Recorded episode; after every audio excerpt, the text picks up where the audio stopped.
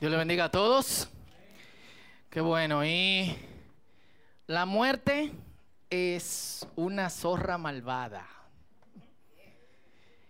Eh, si lo admitimos, o sea, si somos totalmente honestos, todos hemos sido afectados por la muerte, ¿sí o no?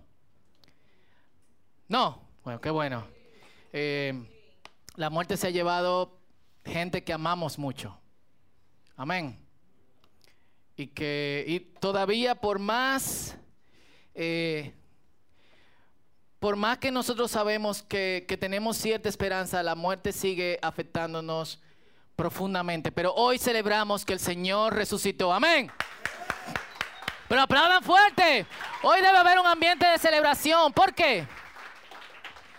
Eh, y yo, quizá ustedes se ofendieron porque dije que la muerte es una zorra malvada, pero la muerte es una zorra malvada. Y eh, ustedes quizá no lo quieran decir así, yo sí me, me atrevo de alguna forma a, a decirlo. Y, y la resurrección hace que nosotros veamos la vida de otra manera. Yo esta semana estaba viendo, eh, antes daban la película de Jesús y Anos Dominos, que era lo de los apóstoles, el hecho de los apóstoles, etc. Eh, mi nombre es Fausto Liriano, by the way. Yo recuerdo que era todo tan cercano a la Biblia, cambiaban una que otra cosa, pero esta semana mientras estaba viendo quién mató a Jesús, la gente llega a la tumba y encuentra la tumba vacía y dice, no hay ángeles, no hay truenos, no hay guardias que se desmayaron. Y de repente Pedro está pescando, ellos han vuelto a, su oficio de alguna u otra manera de, pescadores. Y, Pedro está solo en el bote. De alguna u otra manera el, director y el autor de, esta serie que dieron por The History Channel estaban tratando de narrar eh, Juan capítulo 21, que es uno de los encuentros finales de Pedro, Juan y algunos de los discípulos con con el Señor. Y Pedro tira la red de un lado, se llena de peces. Yo estoy esperando que Jesús esté en la orilla, cocinando los peces y el pan casero y diciéndole, ¡Guay, venga, vamos a desayunar! Pero lo que pasa es como que Pedro dice, wow, si esto pasó, no hay Jesús en la orilla, tampoco han visto a Jesús en ningún momento, Jesús resucitó. Sutilmente, lo que nos están metiendo en la cabeza es que la resurrección de Cristo fue una ilusión. Y, yo creo que nosotros no podemos caer tan fácil en esa trampa. Yo creo como creo que la crucifixión fue un evento histórico. Jesús fue una persona histórica que caminó sobre la tierra, no alguien que se lo inventaron. Hay récords fuera de la Biblia y fuera de la gente que es creyente acerca de Jesús.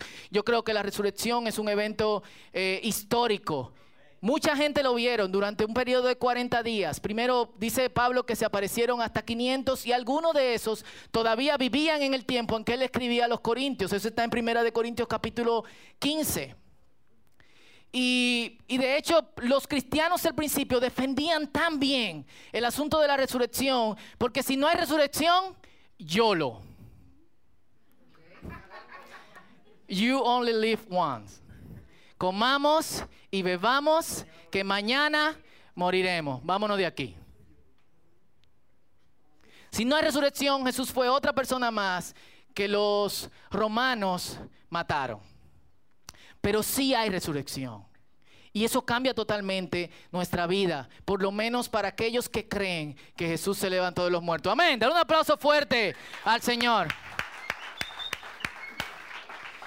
Y yo creo que no hay un capítulo en la Biblia que narre mejor los eventos de, estos días que Isaías capítulo 53. Y si pueden ser tan amables y ir a sus Biblias en este capítulo, solamente tiene 12 versículos. Vamos a leerlo completo. Bienvenido si estás aquí eh, por primera vez. Isaías capítulo 53. Felicidades a los que se fueron de Semana Santa y regresaron ayer para estar celebrando con nosotros hoy. Amén. Lo tienen, Isaías capítulo 53. Está justo en el medio de la Biblia. 585 para los que no buscan tan rápido en la Biblia. En la Biblia verde. Isaías capítulo 53. ¿Lo tienen? Ya, perfecto. Dice así, Isaías hablando. ¿Quién ha creído nuestro mensaje? ¿A quién ha revelado el Señor su brazo poderoso? Mi siervo creció en la presencia del Señor como un tierno brote verde, como raíz en tierra seca. No había nada hermoso ni majestuoso en su aspecto, nada que nos atrajera hacia Él. Y si van, dándose, si van leyendo cuidadosamente, esto es una descripción de Jesús eh, y su vida. Jesús era un hombre ordinario. No había nada que pudiesen ver en Jesús que dijeran, Jesús no estaba bueno, Jesús no, era no estaba roca, Jesús no vestía la última moda. Cuando la gente veía a Jesús y se encontraba con él, decía, ah, él.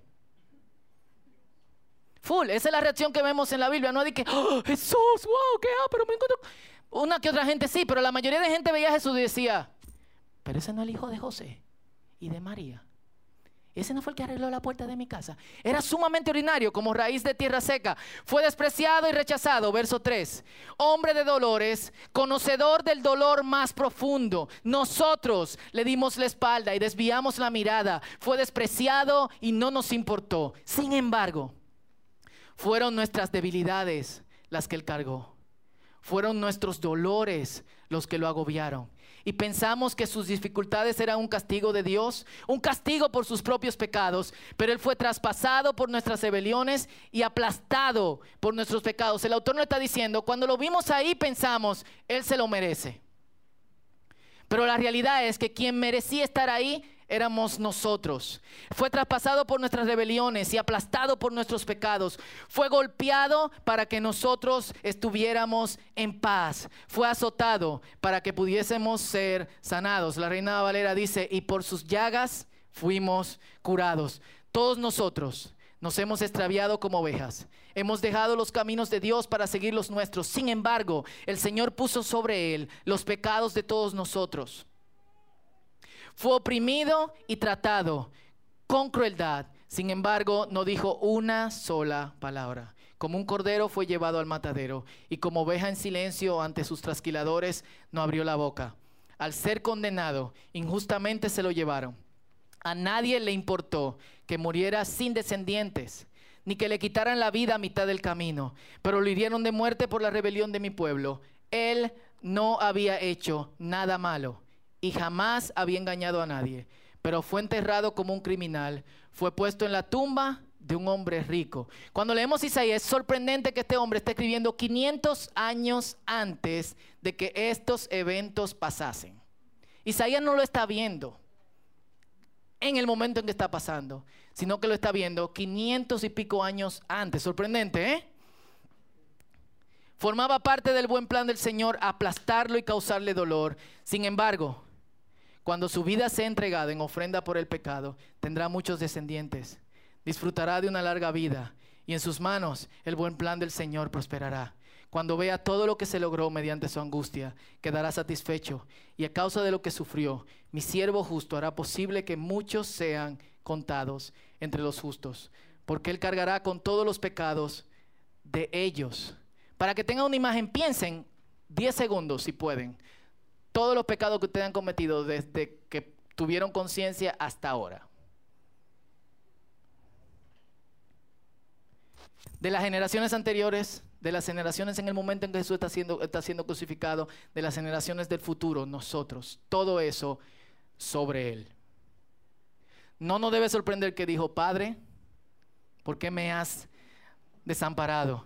Yo le rendiré honores de un soldado victorioso porque se expuso a la muerte fue encontrado entre los reverdes, cargó con el pecado de muchos e intercedió por los transgresores.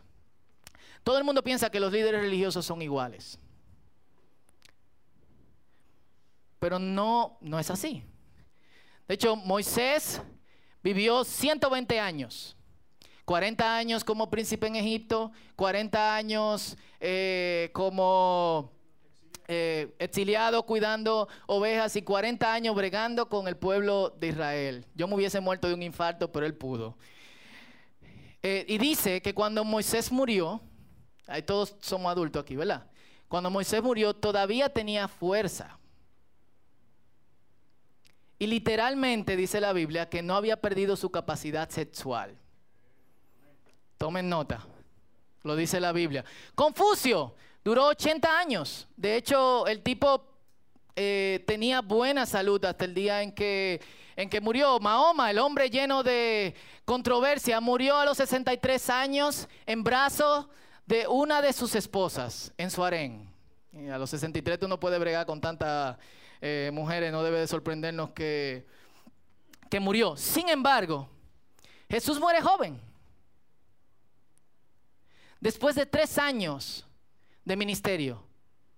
Si ustedes se ponen a contar, Moisés 40 años de ministerio, Confucio no sé cuánto tiempo eh, como líder, Mahoma casi 40 años, solo tres años. Y, y murió. Y no de un ataque al corazón, no de un accidente, no entre las mujeres de Suarén, de hecho no creo que Jesús haya tenido esposa, sino en la peor tortura que jamás, una de las peores torturas que jamás haya visto el planeta Tierra. Lo que tengo usando sus celulares, por favor, gracias. Perfecto. La cruz.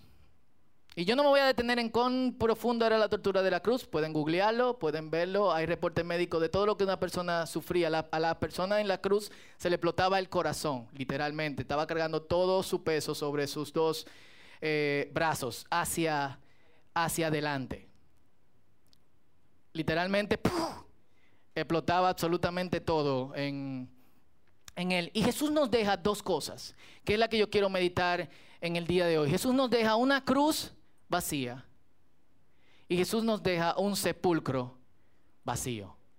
Lo repito otra vez, una cruz y un sepulcro vacío. Ninguna de las dos cosas, bueno, alguien pasó por ahí, pero en ninguna de las dos cosas permaneció, a diferencia de cualquier líder religioso que podemos decir, ahí está eh, su tumba. ¿Y qué significa eso para nosotros?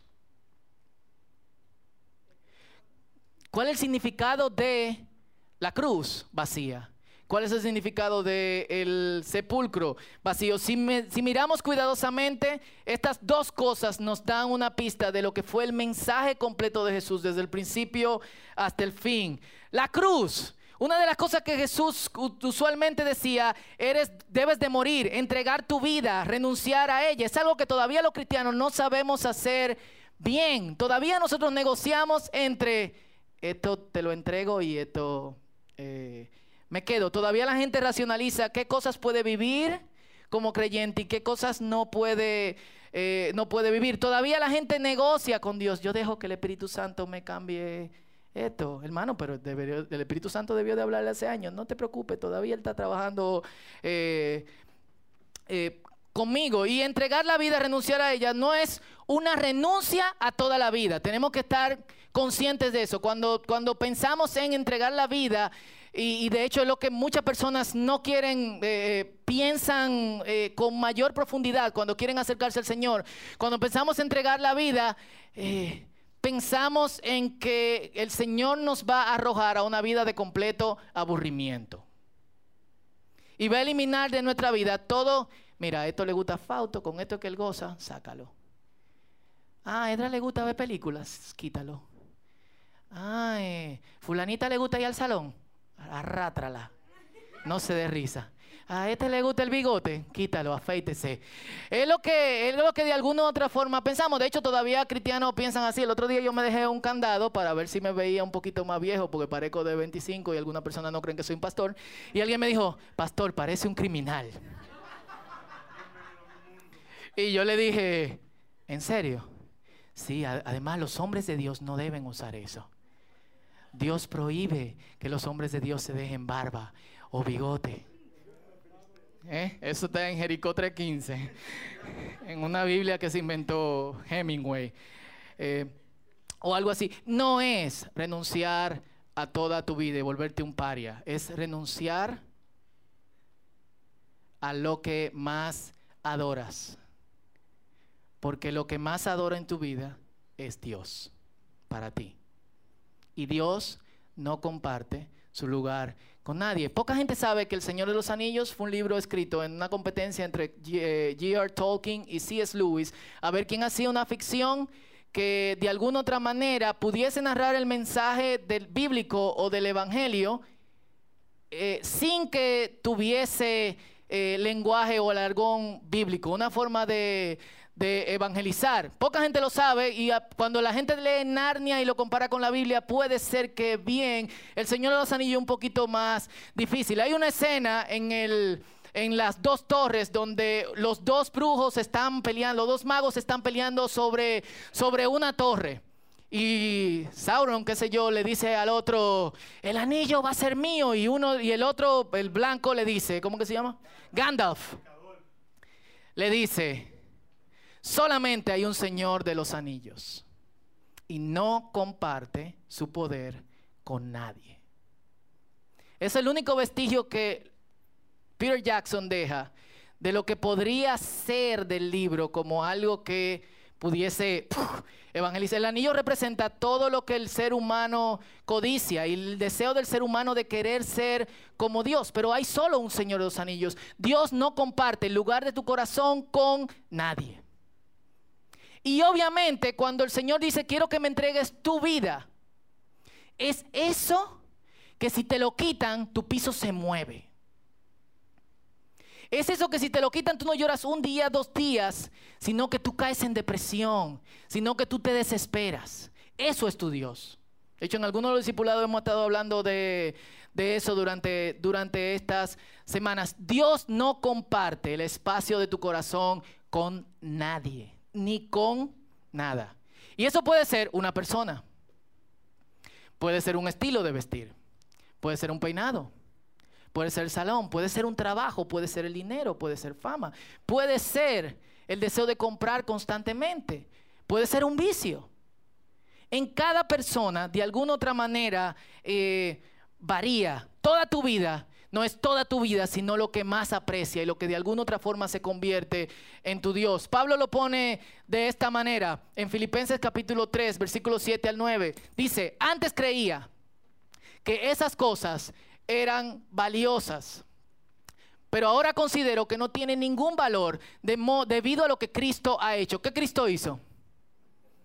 Díganlo murió en la cruz y resucitó. Así es, todo lo demás no vale nada cuando se le compara con el infinito valor de conocer a Cristo Jesús, mi Señor. Por amor a Él he desechado todo lo demás y lo considero basura a fin de ganar a Cristo y llegar a ser uno con Él. Ya no me apoyo en mi propia justicia por medio de obedecer la ley. Para Pablo, era tener la razón en asuntos religiosos y ser un experto en la ley. La ley era su Dios. Él pensaba que él estaba siguiendo a Dios con la ley. Miren qué loco, la religión puede ser un Dios. Y él decía, todo lo que yo aprendí, ¿qué él aprendió? A ser un maestro de la ley. Yo lo tengo por basura. Y ustedes, los que han estado aquí antes, saben cuál es esa palabra que no voy a decir. A fin de ganar a Cristo. Pero ¿qué él hace? Él compara lo que él tiene y lo que él está viviendo, ¿con quién? Con el infinito valor de conocer a Cristo. Si hay algo que no estamos dejando y si hay algo que no estamos detronando en nuestro corazón, no lo estamos comparando con Cristo y todavía no entendemos cuál es el infinito valor de conocer a Cristo.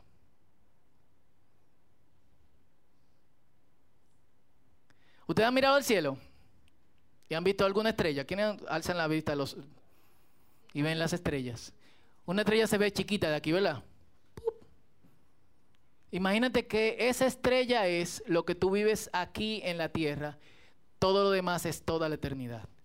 Lo que tú valoras en tu corazón solamente te va a servir para valorar aquí en la tierra. Luego es totalmente inservible, basura cósmica. Gálatas capítulo 1, versículo, capítulo 2, versículo 19 dice, pues cuando intenté obedecer la ley, la ley misma me condenó, así que morí a la ley. Es decir, dejé de intentar cumplir todas sus exigencias a, a fin de vivir para Dios. Él no vivía para Dios, él vivía para la ley. Así como mucha gente no vive para Dios, vive por la religión.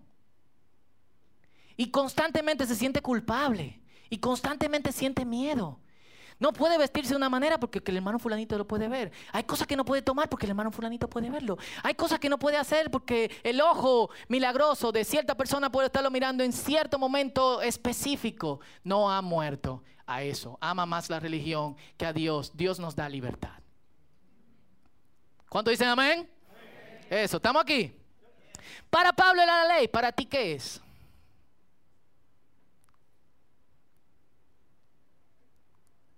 ¿Qué es? Y yo sé que tú lo sabes. Que Dios te ha dicho, give it to me, baby.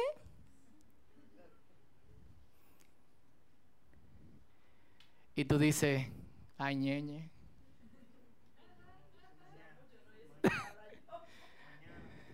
Mañana, después, ahora no estoy listo, no estoy preparado. Es un proceso, y es un proceso, pero ¿qué es? Porque si tú sabes lo que es, lo que tú deberías empezar a hacer ahora es compararlo con el infinito valor de conocer a Cristo. Es compararlo con lo que significa vivir eh, eternamente. Y esta entrega, esta muerte, no es autoflagelación ni autosufrimiento. Por mucho tiempo la gente ha usado hasta el día de hoy golpearse. En Filipinas, donde vive mi hermano, se crucifican en Semana Santa un grupo de hombres se crucifican literalmente, no se amarran, se clavan. Eh, hay gente del Opus Dei que usan alambre de púa aquí en la pierna, un artefacto. Ellos entienden que todavía deben, si tú crees que causarte autosufrimiento te va a acercar a Dios, tú no entendiste que Jesús lo hizo todo por ti en la cruz del Calvario. El Señor no quiere que vivamos quiere, quiere que entendamos que Él lo hizo todo por nosotros. Y lo que nosotros tenemos que hacer es someternos, que es lo que no le gusta al ser humano. Pero no someternos ante cualquier cosa, no someternos ante el pastor, como mucha gente eh, piensa. No someternos bajo ciertos regímenes religiosos, es someternos bajo la poderosa mano de Dios. Quienes no han experimentado esto no saben la satisfacción que se experimenta cuando tú te sometes a Dios y Dios te entrega las cosas que tú antes super adorabas y ahora tú la amas como tú deberías amarlo. ¿Y qué nos enseña? lo primero que nos enseña la cruz es que nosotros debemos entregar nuestra vida. ¿Qué es nuestra vida? Eso. Eso que tú no lo darías por absolutamente nada y que está ocupando el lugar de Dios en, tu corazón. Pero ¿qué nos enseña la tumba vacía? La segunda parte del mensaje de Jesucristo, y si leemos el, mensaje, el, libro de Juan, lo, lo, vemos constantemente, es que Jesús nos ofrece vida eterna. ¿Qué significa, ¿Qué significa esto? Y para ofrecernos obviamente vida eterna, tiene que resucitar. Un muerto no puede ofrecernos vida. Una persona que se murió y no ha vuelto de la, de la muerte no puede decir, no, porque yo vivo, ustedes van a seguir viviendo. Y ese es el valor supremo que tiene la resurrección. Jesucristo resucitó y entonces sí puede prometernos vida. ¿Qué significa vida eterna? No es solamente vida prolongada, sino que es calidad de vida. Es vida abundante. Gracias, hermana Ocha. Vida abundante. Por eso la vida eterna comienza en el momento en que tú tienes tu primer contacto con Dios, no empieza después. Y en el momento que tú tienes tu primer contacto con Dios, tú tienes que empezar a pensar como alguien que es eh, eterno. En palabras de Jesús, ¿qué es la vida eterna? Juan capítulo 17, verso 3. Y esta es la vida eterna, que te conozcan a ti, el único Dios verdadero, y a Jesucristo, a quien has enviado. Vida eterna es conocimiento de Dios. Eh, cuando yo leí ese pasaje así, yo dije, ¿cómo vida eterna puede ser conocimiento de, de Dios? De alguna otra manera. Y recordé Mateo capítulo 6 y dice, señores, no se preocupen por la comida, no se preocupen por el, por el, vestido, qué comerán, qué tendrán mañana. Cada día trae su afán. De esas cosas se preocupan los paganos, es decir, la gente que no conocen a Dios. ¿Ustedes conocen a Dios? Y la forma en que Él trabaja. Conocer a Dios es tranquilidad, es paz. Cuando uno conoce a Dios, a pesar de que las circunstancias externas de uno se están eh, revoloteando, Dios sigue dando paz. ¿Están aquí? Cool. Y algo pasa contigo cuando tú conoces, conoces a Dios. No es saber de Dios.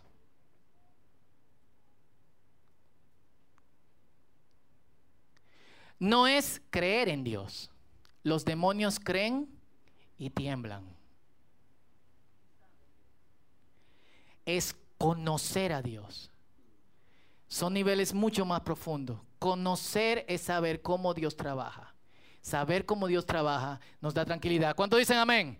Full. Y nos seguimos eh, moviendo. Y aquí yo, yo, yo pienso en en Pedro, en otro pasaje, no en el último pasaje que leímos de, que, daban como ejemplo en esta película en Juan capítulo 21, sino cuando él está siendo llamado, Jesús se sube en la barca, la gente lo está presionando y Pedro se mueve hacia, hacia mucho más hacia el fondo del, del lago, hacia el medio del lago, y Jesucristo le dice, echa la red de este lado, y Pedro le dice, hemos estado pescando toda la noche y no hemos conseguido nada. Pero en tu palabra echaré la red. ¿Qué él está diciendo? Si tú me lo dices, aunque todo me dé evidencia de que no es así y yo soy un pescador experimentado, ¿y quién eres tú? Ah, tú eres el Hijo del Dios viviente. Yo voy a echar en tu palabra mi red. Puede ser que haya cosas en tu vida que todavía no estén funcionando. Puede ser cosas en tu vida que todavía no den resultado. Cuando Jesús te dice, tíralo de ese lado, eh, hazlo. Juan capítulo 6, versículo 27 al 29. No se preocupen tanto por las cosas que se echan al perder, tal como la comida. Pongan su energía en buscar la vida eterna que puede darles el Hijo del Hombre, pues Dios Padre me ha dado su sello de aprobación. Jesús le dijo, la única obra que Dios quiere que hagan es que crean que Él los ha enviado. Y como Jesús resucitó, tenemos una prueba de que hay una vida diferente. La resurrección empieza en el momento en que nosotros conocemos a Dios. Lo repito, la resurrección empieza en el momento en que nosotros conocemos a Dios. El Antiguo Testamento lo apoya, o sea, capítulo 2, versículos 1 al 3 dice, vengan, volvamos nuestros ojos al Señor. Ciertamente Él nos hirió, pero nos sanará. Nos hirió, pero vendará nuestras heridas. Después de dos días nos dará vida. Y al tercer día nos resucitará. ¿Se le parece algo? Para que vivamos en su presencia. Entonces conoceremos al Señor y más y más lo iremos conociendo. Vendrá a nuestro encuentro como la luz del alba, como vienen a la tierra las lluvias tempranas, también las lluvias tardías. El Nuevo Testamento lo apoya. Efesios capítulo 2, versículo 3 al 6 dice, entre ellos todos nosotros también vivimos en otro tiempo Seguíamos los deseos de nuestra naturaleza humana y hacíamos lo que nuestra naturaleza y nuestros pensamientos nos llevaban a hacer. Éramos por naturaleza objetos de ira como los demás, pero Dios, cuya misericordia es abundante, por el gran amor con que nos amó, nos dio vida junto con Cristo, aun cuando estábamos muertos en nuestros pecados. La gracia de Dios los ha salvado y también junto con Él nos, ¿qué dice? Nos. Y asimismo nos sentó al lado de Cristo Jesús en los lugares celestiales. El lenguaje de Pablo no es futuro. Él no dice, en algún momento Dios lo va a sentar a ustedes al lado de Jesús en los lugares celestiales. Un día el Señor lo va a resucitar. El lenguaje de Pablo es presente. Y él dice, ustedes han sido resucitados con Cristo y están sentados a la derecha de Dios. La resurrección es algo que le pasa a mi cuerpo. Y como es algo que le pasa a mi cuerpo, yo no solamente tengo cuidado de mi alma y de mi espíritu, yo tengo cuidado de cómo yo uso mi cuerpo. Que es lo que muchos cristianos todavía no entienden. Porque creemos que lo único que le interesa a Dios es el contenido de esta carne lo que en los ambientes pentecostales llamábamos la chuleta y el pellejo. Pero Dios te quiere completo. Y cuando estés con Él eternamente, no va a ser una ánima, alma, espíritu flotante.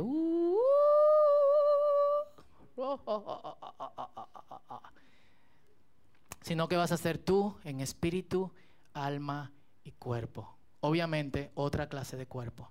La clase de cuerpo que deberíamos de tener si la corrupción no hubiese entrado al mundo. Si pensamos bien en la resurrección, si lo pensamos bien,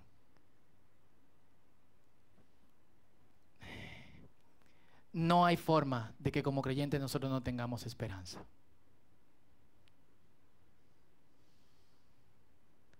Si pensamos bien en lo que Cristo hizo y en lo que le pasó a Él, no hay forma de que nosotros no experimentemos gozo constante. Y si hay algo que nosotros deberíamos de hacer hoy, ahora, desde ahora y desde hoy, es empezar a pensar como personas que ya han resucitado con Cristo y que están a la derecha de Dios.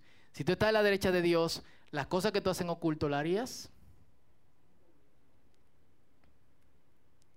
Lo que usualmente piensas, esos pensamientos malvados por lo que tú a veces te dices, no piense eso, ¿lo pensarías?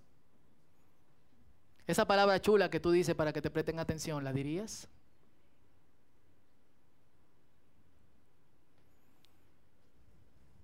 Esos pensamientos de mujeres que no son tu esposa con la que te quieres acostar, ¿los pensarías? Esos pensamientos de ese muchacho que es tu novio y con quien te quieres acostar, ¿lo pensarías? Esa sustancia que penetra en tu cuerpo, ¿la penetrarías?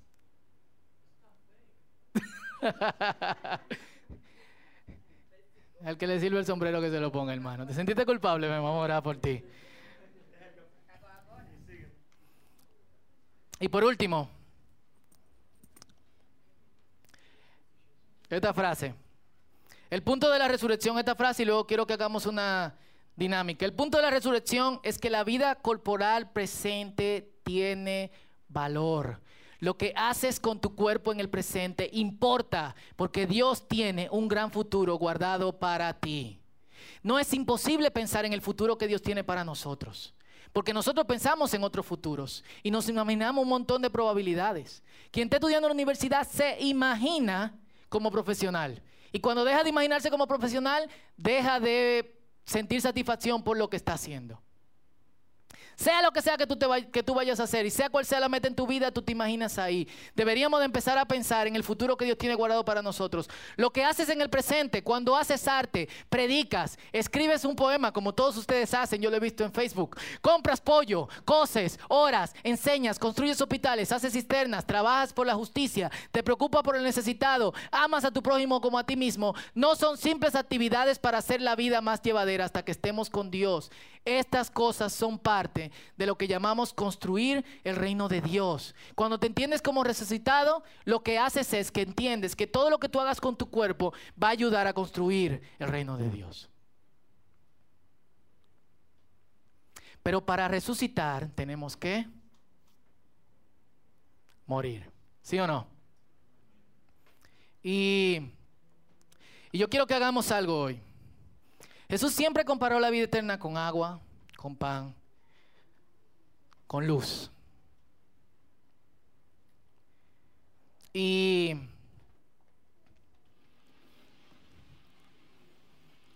yo creo que no hay luz en nosotros hasta que de alguna u otra manera nosotros dejemos a los pies de la cruz lo que todavía está ocupando el lugar de Dios en nuestros corazones. ¿Están conmigo? Y yo quiero que hagamos algo en orden. Primero las mujeres, porque somos amables. Usted va a agarrar un bombillo de esta canasta. Lo primero que ustedes van a hacer, un minuto, van a pensar, ¿qué es eso que está ocupando el lugar de Dios? ¿Qué es eso que yo tengo que someter desde ahora para vivir como una persona que ha auténticamente resucitado? Y yo sé que esto es una simple actividad chula que hacemos por resurrección, pero yo quiero que tú te tomes en serio la oración que vamos a hacer mientras tú pones, mientras tú haces esto y pones el bombillo en la cruz. Y si no sabes enrocar un bombillo, pide ayuda. Y es que ores y digas, Señor, yo quiero ser luz y yo quiero dejar esto a los pies de la cruz. Amén. Así que vamos a tener un minuto antes de tomar el bombillo. Yo le voy a dar eh, señas. Inclina tu rostro donde estés.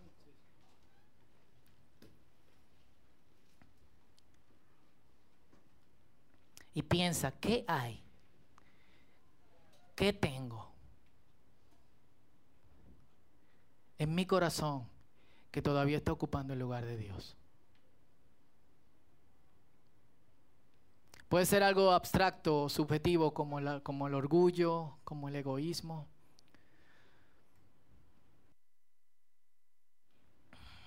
Pero puede ser algo profundo y, tangible como posesiones, como el dinero, como gente. Puede ser algo subjetivo, abstracto, como tener la razón todo el tiempo o tener mucha información. Puede ser algo tangible como tu tiempo, tu trabajo. ¿Qué hay que tú tienes que entregarle al Señor? ¿Qué hay que es a lo que tú tienes que morir en el día de hoy? Y te voy a pedir que antes de que, de que vengan y tomen su bombillo y lo pongan ahí, piensen en, en qué puede ser, qué puede ser eso. Este es tu tiempo con Dios.